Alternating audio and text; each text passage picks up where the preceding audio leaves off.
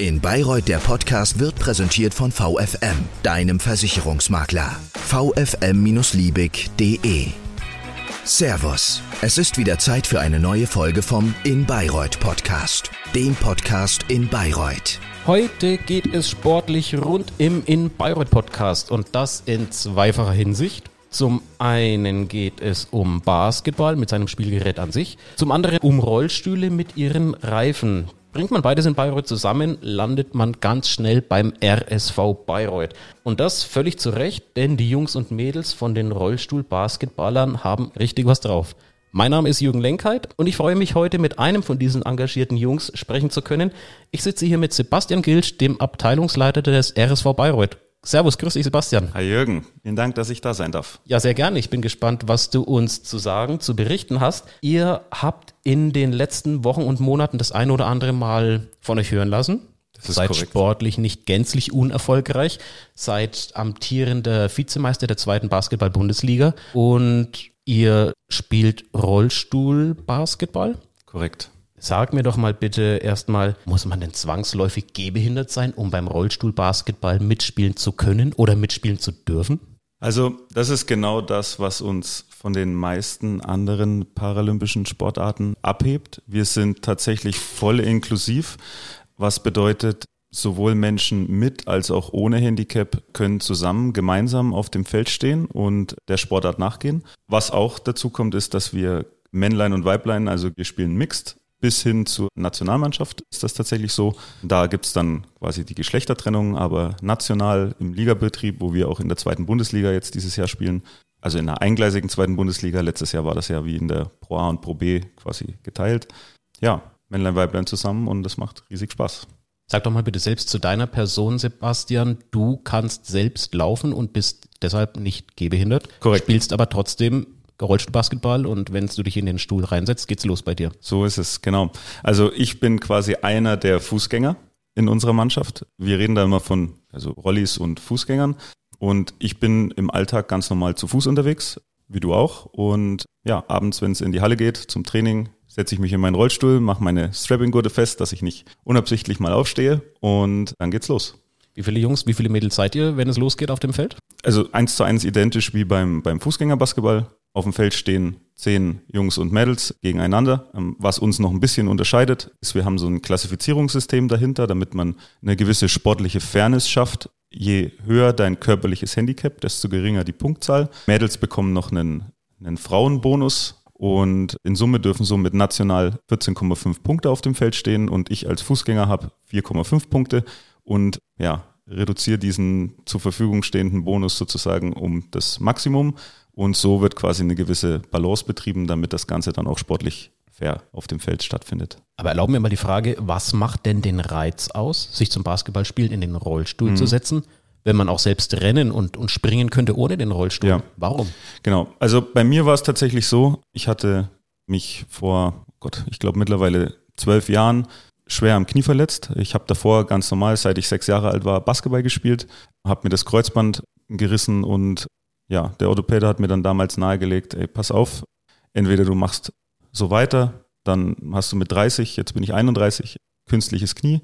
Und das war nicht unbedingt mein Ziel und tatsächlich haben mich bei der Reha dann die Jungs und Mädels vom RSV angesprochen und haben gefragt, ey Sebastian, den Ball in den Kopf werfen, das haben wir schon gesehen, das kannst du. Willst du nicht mal im Training vorbeikommen? Und so war es dann letztlich auch. Also irgendwann in den Sommerferien war mir mal so langweilig, dass ich gesagt habe, jetzt gehe ich hoch in die hohe Warte, schaue mir das Ganze mal an. Ja, und das war jetzt ungefähr 10, 11 Jahre her und ich habe den Haufen schätzen und lieben gelernt und sitze jetzt heute hier als Abteilungsleiter Rollstuhlbasketball und ja, kümmere mich um das ganze Thema in Bayreuth und das macht das Ganze auch irgendwie aus. Also das ist ja auch irgendwie Inklusion. Also bei uns werden die ja, Nichtbehinderten aufgenommen, mal genau andersrum als gesellschaftlich oft thematisiert. Du hast gesagt, du hast den Haufen schätzen und lieben gelernt. Mal eine Frage zum sportlichen Aspekt. Schrittfehler gibt es, denke ich mal, keine. Wenn man mit dem Rollstuhl unterwegs ist, bei den Rebounds wird es wahrscheinlich auch ein bisschen anders aussehen mit den Unterschieden zum Fußgängerbasketball. Muss man das Basketballspiel im Rollstuhl komplett neu erlernen? Hm, Nein, würde ich sagen. Denn tatsächlich sind die Regeln eigentlich, es gibt keinen Schrittfehler, das stimmt, das heißt bei uns Schubfehler. Aber die einzige Regelunterscheidung, die wir tatsächlich haben, ist, es gibt kein Doppeldribbling. Das heißt, du könntest dir theoretisch, und in niederklassigen Ligen wird das auch öfter noch so gemacht oder bei Anfängern, den Ball auf den Schoß legen und dann, wenn du ein, zweimal anpusht, dann eine gewisse Geschwindigkeit hast, kannst du dich rollen lassen. Das geht im Fußgängerbasketball nicht. Da musst du ja weiter trippeln, zwangsläufig. Ansonsten ist alles identisch. Von der Zeitregelung, der Korb hängt auf der gleichen Höhe, die Drei-Punkte-Linie ist genauso weit weg und in dem Rebound wird genauso hart gekämpft wie bei den Fußgängern. Kann man auch mal mit dem Stuhl umkippen, dass es mal kracht? Da kracht's und scheppert's ordentlich. Wer sich davon gern selber überzeugen möchte, kann zu unseren Heimspielen in die Oberfrankenhalle kommen da passiert es auch mal, dass man mit dem Stuhl umkippt und auch da haben wir wieder einen, ja, einen wirklich schönen Aspekt von dem, von dem Sport. Wenn das passiert, ist natürlich auch gefährlich, weil wenn jemand am Boden liegt und du, du kommst mit dem Rollstuhl teilweise mit bis zu 25, 30 Stundenkilometern dann da in der Spitze irgendwo auf einen zugefahren, dann muss man da schon auch aufpassen.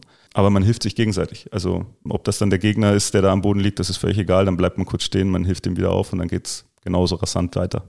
Hast du gerade gesagt, 30 km/h, bis zu 30 km/h? Ja, also in der ersten Bundesliga und auch bei uns, also wir haben einige sehr athletische Spieler, die schaffen das tatsächlich in, innerhalb der, ja. Das kriegen ja manche Leute nicht mehr auf dem Fahrrad hin. Das ist korrekt, ja. Wow. Ja, ist wild. Aber macht richtig Spaß und wie gesagt, am besten ist es wirklich, man schaut sich das Ganze mal live in der Halle an. Wie oft trainiert ihr denn? Ihr seid in der zweiten Basketball-Bundesliga. Mhm. Das ist, denke ich, ein ordentliches Niveau, kann man mal sagen.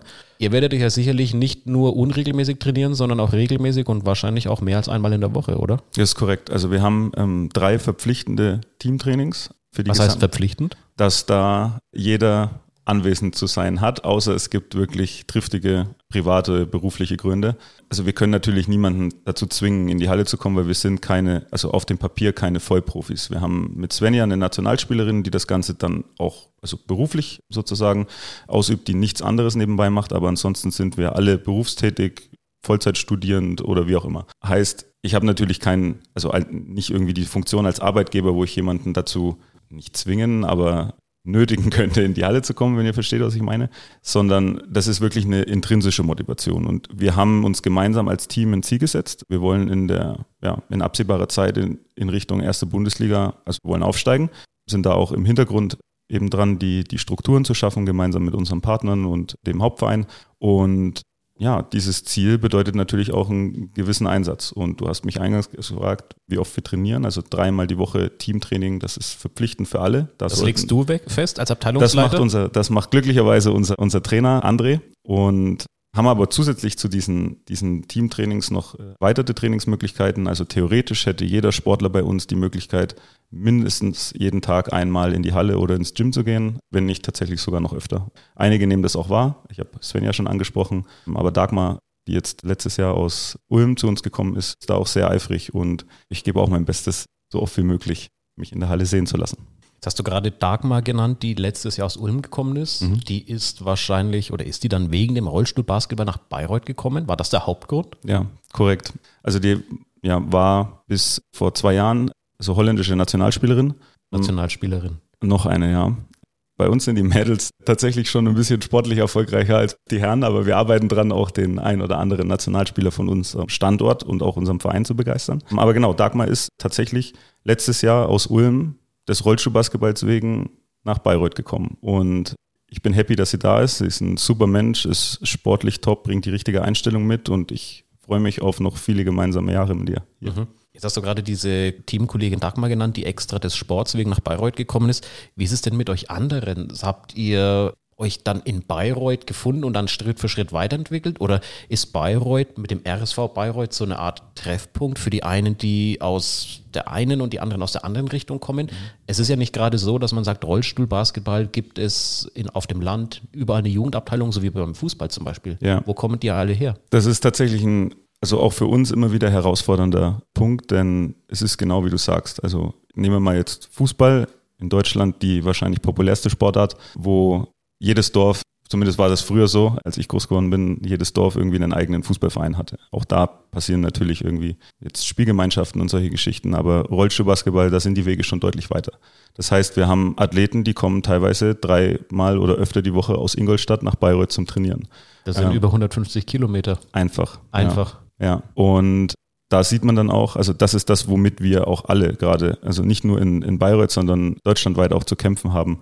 Es hört sich jetzt natürlich blöd an und man darf mich da auch nicht falsch verstehen, aber wenn man eben aus dieser Sportbubble kommt, dann brauchst du natürlich auch Nachwuchs. Nachwuchs in Form von Menschen, die mit einem Handicap auf die Welt kommen oder Menschen, die sich aufgrund von einem Unfall verletzen. Das hört sich jetzt blöd an, aber aus sportlicher Sicht fehlt oder braucht es den natürlich. Und wenn Medizin immer besser wird, die Autos werden immer sicherer, die Schutzkleidung bei Motorradfahrern wird immer besser, dann ist natürlich logische Konsequenz Menschen mit einem Handicap, die sich aufgrund von also welcher Thematik auch immer in den Rollstuhl setzen, die werden weniger. Und das merken wir. Also wenn in der Hohen Warte, in der Querschnittsabteilung früher im Jahr noch zwei, drei Querschnitte, die hier aus der Region kamen, passiert sind oder die dann, die dann da aufgelaufen sind, sind es heute keine mehr oder nur noch einer. Und der muss sich dann auch noch zwischen einer Vielfalt von Sportarten letztlich irgendwo entscheiden. Und wenn ich eins gelernt habe in, in meiner ja, Basketballkarriere, egal ob zu Fuß oder im Rollstuhl, dann Teamsport ist unbequem. Da braucht man auch mal Ecken und Kanten und da gibt es auch mal eine Diskussion. Da, da haben wir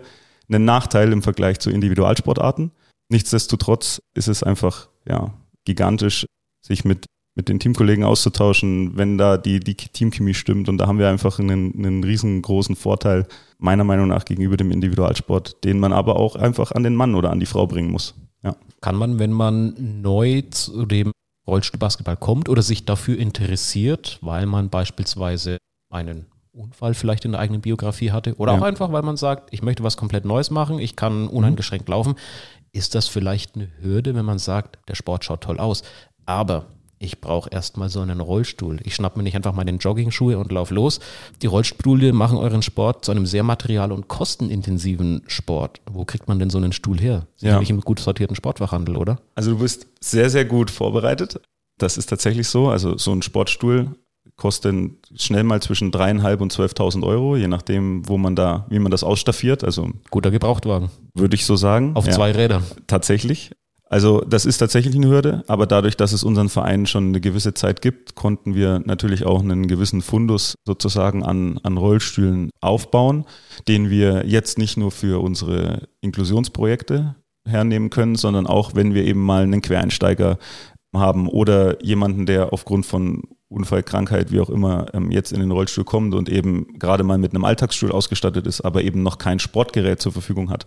Da versuchen wir als Verein bestmöglich auszuhelfen, auch gemeinsam mit unseren, mit unseren Partnern, ob das das Rea-Team ist oder, oder eben ein Rollstuhlhersteller wie jetzt Meira, die mit uns zusammenarbeiten, damit wir einfach, ja, einen möglichst niederschwelligen Einstieg für jedermann, egal ob mit oder ohne Handicap schaffen können. Ihr spielt, wie gesagt, in der zweiten Bundesliga. Ihr seid bundesweit unterwegs. Da heißt der Gegner mal Tirol. Das liegt meines Wissens in Österreich, wenn es ein Auswärtsspiel sogar sein sollte. Also auch da nochmal Inklusion als länderübergreifendes ja. Element. Dann spielt ihr mal gegen Hamburg oder in Berlin. Wie wuppt ihr das denn mit eurem Privatleben nebenher? Wenn man dann noch dreimal Training die Woche hat, dann mindestens vielleicht mal aus Ingolstadt kommt und dann noch am Wochenende ein Spiel. Gibt es ja. da noch ein Privatleben oder ist das Rollstuhlbasketball dann wirklich das bestimmende Element im Leben dieser 10, 12 Spieler, Spielerinnen? Also der Rollstuhlbasketball nimmt sicherlich einen großen Teil des privaten Lebens von unseren Jungs und Mädels ein. Er gibt aber auch extrem viel zurück. Im Endeffekt ist das ja wie eine, wie eine zweite Familie. Wir verlieren zusammen, wir gewinnen zusammen und unheimlich viele tolle Momente, die wir sowohl auf als auch abseits des Feldes teilen dürfen. Und das entschädigt, glaube ich, auch für viel Stress, den man beruflich, schulisch, während Studium im Alltag hat. Und deswegen, ja, ist da jeder auch wirklich bereit, einfach was zu, was zu opfern. Und das ist, das gehört eben auch dazu. Und da kann man wirklich viel, ja, für seinen, für seinen späteren Werdegang lernen. Also der Sport gibt einem da viel mit, ja. Jetzt habt ihr ja ein richtig gutes Niveau, hat mir gerade schon erklärt und darüber gesprochen. Aber nochmal, kann man als Anfänger einfach so bei euch vorbeikommen und sagen, Mensch, es würde mich interessieren, mich mal reinzusetzen und mal ein paar Körbe zu werfen? Oder muss man da irgendwelche Vorkenntnisse mitbringen? Weil man sagt, es ist dann doch so ein immenses Leistungsgefälle. Auf der einen Seite hast du die zweite Liga Basketballer plus zwei Nationalspielerinnen, Svenja mhm. und Dagmar, wie wir gerade gehört haben. Ja. Und dann hast du einen Anfänger, der sich vielleicht so ein bisschen eingeschüchtert fühlt, weil er sagt, boah, ich tue hier ja keinen Stich, die sind ja alle meilenweit besser als ich. Mhm. Also ich kann da mal aus also eigener Erfahrung sprechen. Als ich da vor zehn Jahren dazugekommen bin, hatte ich sicherlich den Vorteil, dass ich Basketball spielen konnte. Also ich habe selber auf einem relativ ansehnlichen Niveau zu Fuß gespielt und bin ins Training gekommen und dachte, oh ja, das kriege ich schon irgendwie hin. Und dann habe ich relativ schnell gemerkt, ich kriege gar nichts hin. also Ist aber bin, dabei geblieben, ganz ich, offensichtlich. Ja, es hat trotzdem Spaß gemacht weil der Haufen einfach liebenswert war. Also die haben mich aufgenommen, als würde ich da, keine Ahnung, schon drei, vier, fünf Jahre dazugehören, wenngleich ich auf dem Feld stand wie ein absoluter Fremdkörper. Aber das macht's eben aus. Also jeder, egal mit welcher sportlichen Vorkenntnis und mit welchen Rollstuhlfahrerischen Fähigkeiten, wie auch immer. Das sind alles Dinge, die kann man lernen. Das dauert Zeit, das braucht Zeit. Das kostet auch ja, die ein oder andere Blase an der Hand. Das gehört aber dazu. Und wir helfen einem da durch. Wenn man dann wirklich da Spaß dran hat und am Ball bleibt, dann hat man eben auch die Möglichkeit, sich ja auch sportlich eben nochmal noch mal selber zu verwirklichen. Ja. Das klingt ja fast ein bisschen wie im richtigen Leben. Rückschläge einprogrammiert, aber dranbleiben, dann kommt der Erfolg. Das würde ich so unterschreiben. Okay. Jetzt ist es ja so, ihr beweist auch Weitsicht neben dem Platz. Ihr hattet vor kurzem ein Crowdfunding-Projekt laufen. Das hieß RBB macht Schule. RBB für Rollstuhlbasketball. Sagen wir mal bitte, was hat es damit auf sich? Warum ist denn die Inklusion beim gemeinen, grandelnden fränkischen Bayreuther noch nicht angekommen? Oder ist es ein Fremdwort, dass man sagt, man muss da unbedingt nachhelfen? Mhm. Also ich glaube, nicht nur der Bayreuther hat da Nachholbedarf. Ich lehne mich da ein bisschen aus dem Fenster und sage, wir haben da ja, deutschlandweit, wenn nicht sogar über die Ländergrenzen hinaus äh, Nachholbedarf, denn jeder spricht von Inklusion. Unsere Politiker reden von Inklusion, gerade wenn es in den Wahlkampf geht, aber keiner lebt Inklusion. Und wir haben uns gesagt, okay, wir sind ein gemeinnütziger Verein, wir wollen dieser sozialen Verantwortung gerecht werden und der Gesellschaft was zurückgeben. Und haben dieses Jahr im Mai gemeinsam mit der Stadt Bayreuth und dem Bayerischen Behindertensportverband ein Inklusionsprojekt regional ins Leben gerufen. Genau eben, was du ansprichst. Rollstuhlbasketball macht Schule, Bewegung verbindet. Das ist quasi das Projekt, was hinter dem Crowdfunding steht. Und um dieses Projekt noch breiter aufzustellen, noch mehr Kinder. Und wir haben seit Mai schon 800 Kids in der Region erreicht und das alles ehrenamtlich und mit einem riesengroßen Aufwand. Projektrollstühle von A nach B fahren, an die Schulen kommen, Helfer ehrenamtlich, also irgendwie zumindest eine Aufwandsentschädigung zukommen lassen und wollen und sehen durch ehrliches Feedback von den Kids und den Eltern, den Lehrerinnen und Lehrern, dass das ankommt und dass die da Spaß dran haben und um das eben noch mehr Kindern zukünftig zukommen zu lassen, haben wir uns entschieden, gemeinsam mit unserem Partner Modo Nützel, der das Ganze wirklich super unterstützt und uns da auch medial und wie auch immer unter die Arme greift, dieses Crowdfunding ins Leben zu rufen, um eben Gelder zu sammeln, um dieses Projekt noch breiter, noch professioneller, noch besser werden zu lassen, um ja noch mehr Kinder dem Thema Inklusion in Berührung zu bringen, aber um diese Hemmschwelle vor diesem Rollstuhl zu nehmen und um Barrieren abzubauen. Wenn man mal dieses Ziel dann in eine Zahl fasst bei dem Crowdfunding-Projekt, da wolltet ihr 5000 Euro einsammeln von Mitte September bis 20. Oktober. Das habt ihr geschafft. Ich glaube, das habt ihr deutlich geschafft. Ihr habt weit über 5000 Euro eingesammelt. Ja. Was passiert denn jetzt mit diesem ansehnlichen Betrag an Geld, den ihr zusammengesammelt habt? Genau. Also konkret wollen wir zum einen einen mobilen Basketballkorb anschaffen, denn wir haben gemerkt, dass viele Schulen Interesse haben, an dem Projekt teilzunehmen, aber gar nicht jede Schule eine Turnhalle hat. Jetzt haben wir aber teure Projektrollstühle gemeinsam mit dem Bayerischen Behindertensportverband anschaffen können. Ich werfe da mal eine Summe von 50.000 Euro in den Raum.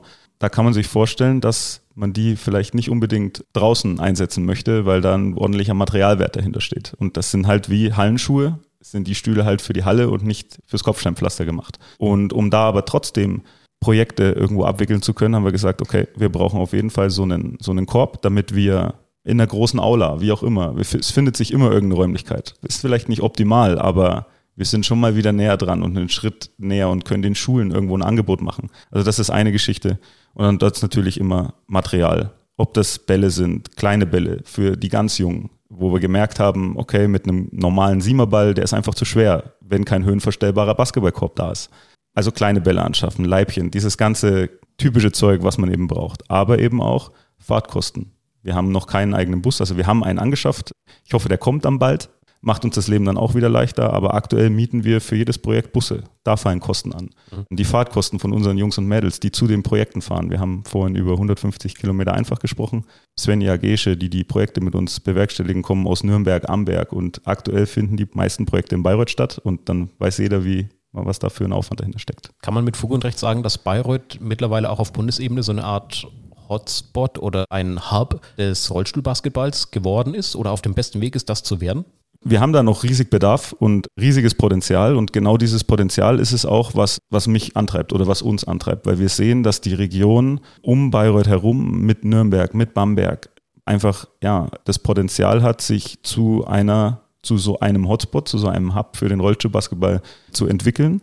Und wir wollen da unseren Teil zu beitragen, weil wir daran glauben, weil wir auch prestigeträchtig sagen können, in Bayreuth gab es schon mal Rollstuhlbasketball auf höchstem Niveau. Also Bayreuth war schon mal erstklassig, Bayreuth hat schon international gespielt und ich würde sagen, back to the roots. Back to the Roots, dabei gleichzeitig auch nach vorne gewandt, wenn man den Inklusionsgedanken weiter vorantreiben möchte, sagt Sebastian Gilsch, Abteilungsleiter der Rollstuhlbasketballer des RSV Bayreuth. Hat mich tierisch gefreut, mit dir zu sprechen. Das kann ich nur so zurückgeben. Vielen Dank. Ich denke, wir haben was gelernt bei dem Gespräch und wo man auch in Bayreuth mal eine vermeintlich bekannte Sportart in einem neuen Gewand sehen kann, wo es gleichzeitig auch mal ordentlich scheppern kann. So ist es. Wir freuen uns auf euch. Recht herzlichen Dank, hat mich wunderbar gefreut und alles Gute weiterhin für die Projekte auf und neben dem Platz. Servus. Ciao, ciao. Das war der In Bayreuth Podcast. Wenn es dir gefallen hat, dann bewerte uns doch bitte mit fünf Sternen in deinem Podcast-Portal.